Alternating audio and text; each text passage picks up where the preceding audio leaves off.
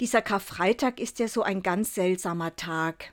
Es ist ein Feiertag, also nicht arbeiten müssen, aber ein anderer Feiertag, ein strenger Fasttag für die Gläubigen, ein Trauertag, ein stiller Tag.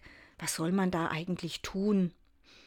Vielleicht eine gute Zeit, um die Geschichte Jesu mal wieder nachzulesen oder einen Film darüber zu schauen oder in die Karfreitagsliturgie zu gehen.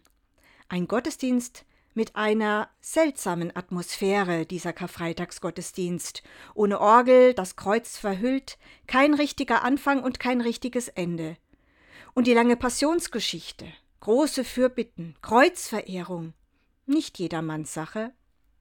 Aber diese Liturgie kann man sehr eindringlich erfahren, mitreißend und herzzerreißend, so dass man sich richtig hineinversetzt fühlt in die letzten Stunden Jesu.